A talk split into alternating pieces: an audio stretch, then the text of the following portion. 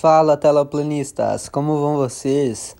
Hoje a gente vai falar sobre Frank, que é um dos meus filmes favoritos. O meu nome é Arthur e você está no Viagem da Tela. Seja bem-vindo.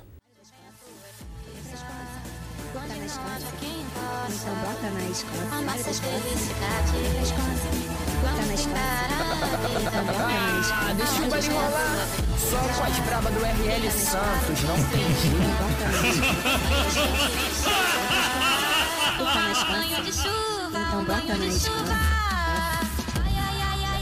Então, então, então, então, então.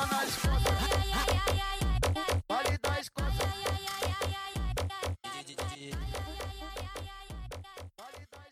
Rapaziada, esse filme foi lançado em 2014 e ele foi totalmente gravado na Irlanda.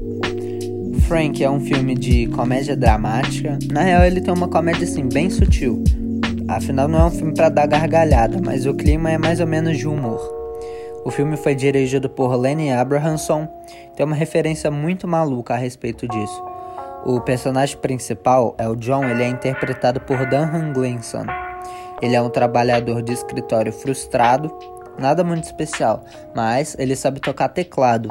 E por coincidência do destino, ele acaba conseguindo entrar numa banda.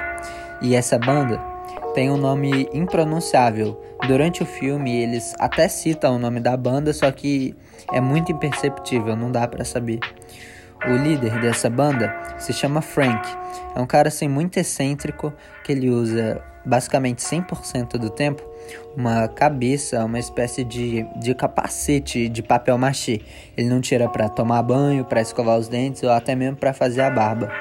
E aí que tá.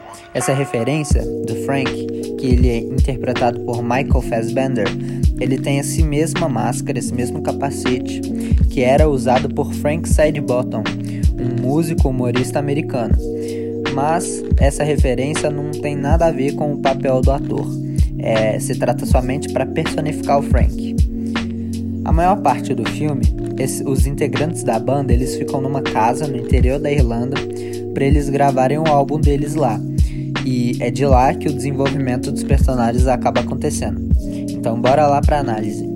O filme começa com John, que é o personagem principal, andando de volta para casa do trabalho. E ele vai tentando assim compor uma melodia para uma música, afinal ele sonha em ser tecladista.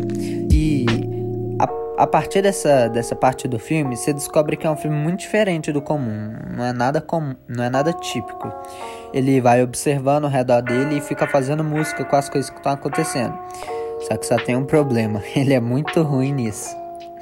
Frustrado com o trabalho dele e com as habilidades musicais, por glória do destino, ele andando assim topa de frente com a van de uma banda que ia tocar na cidade dele. E naquele momento, o tecladista atual daquela banda estava se afogando no mar. Bem astuto, o John ele pede para entrar e acaba sendo aceito e é convidado para tocar naquela mesma noite, sem nenhum ensaio.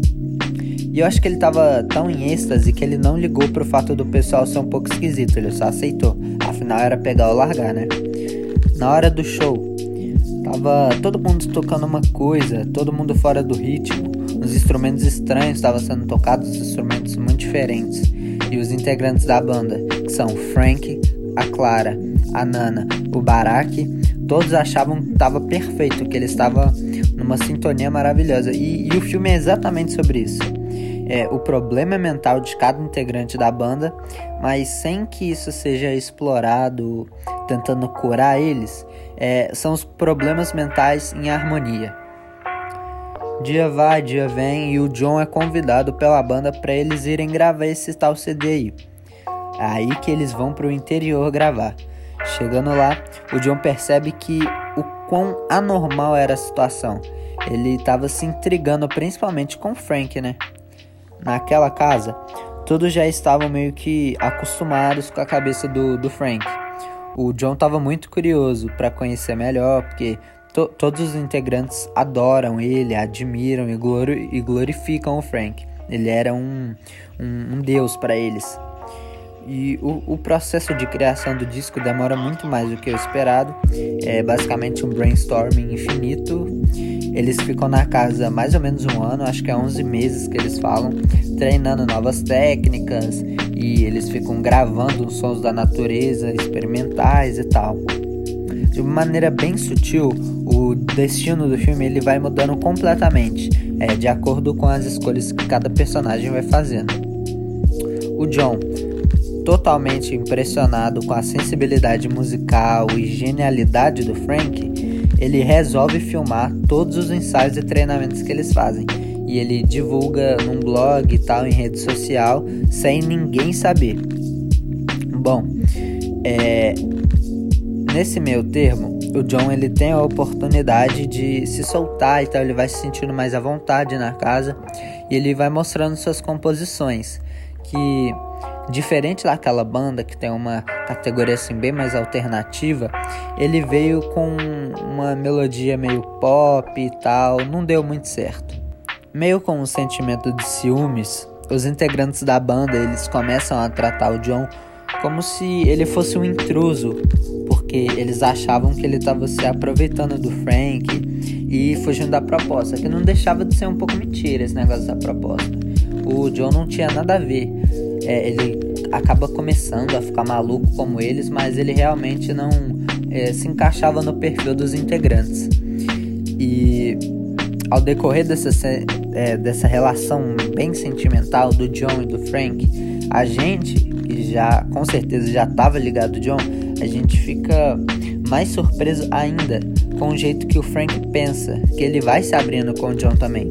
O fato dele não criticar as pessoas, e, as, e ele é muito cuidadoso, extremamente cuidadoso com elas, ele é muito carinhoso e isso que foi, isso que fez eu mais me apegar pelo filme. Eu vi ele acho que em 2017, mas desde então acho que eu já vi umas cinco vezes.